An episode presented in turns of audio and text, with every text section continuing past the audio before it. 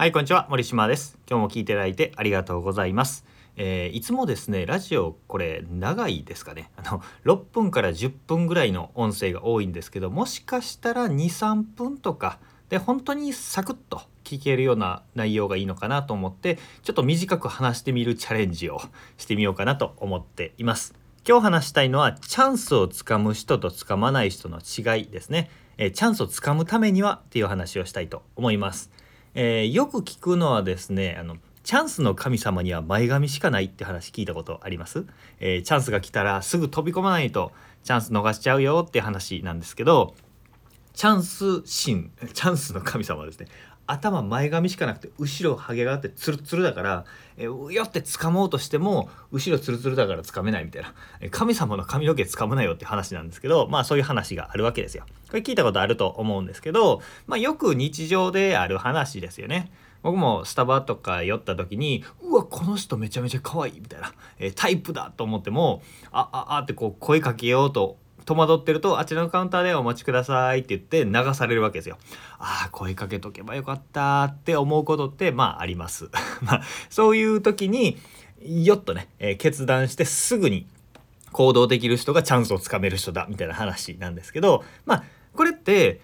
あのー瞬発力があるかどうかみたいな話で捉えられがちなんですけどそうじゃなくって準備をしているかどうかなんだっていう話なんですね。そのチャンスが来たタイミングでつかめるかっていう本当に運みたいなものではなくてそれに向けて準備しているかあのシリコンバレーの起業家とかでエレベーターピッチっていうのを練習しているって話があります。あの投資家とかがエレベーターに乗り込んだ時にシュッて自分も売り込んでエレベーターが目的の階に着く30秒とか1分間とかの間に自分の授業はこうでこうでってって投資してくださいっていう短いプレゼンで融資を引っ張るみたいなことをするエレベーターピッチっていうのを練習しているからああの人だってなった時に話せるみたいなね。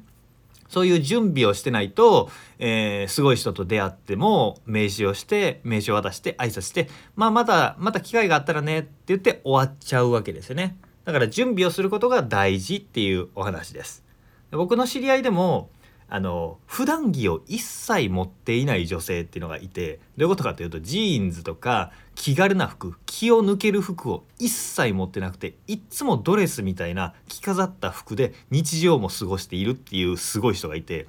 その人になんでそんなことしてるのっていうふうに内容を聞いたら、えー、いつでもチャンスがつかめるようにっていう話をしてたんですね。えすごい人と出会ったりとかちょっとパーティーに来ないとかちょっと紹介したい人がいるんだけどって言われた時に、えー、着替えたりメイクをしたりっていう時間もなくその場ですっとすぐに行ける瞬時にそのチャンスをつかんでいけるっていうために私は普段着を1着も持ってないんですっていう結構ね尖った女の子がいたんですけどその子はねもうチャンスを掴んでますね。もうそっから、えー、その子と知り合知ってからもう7年ぐらい経ってるんですけど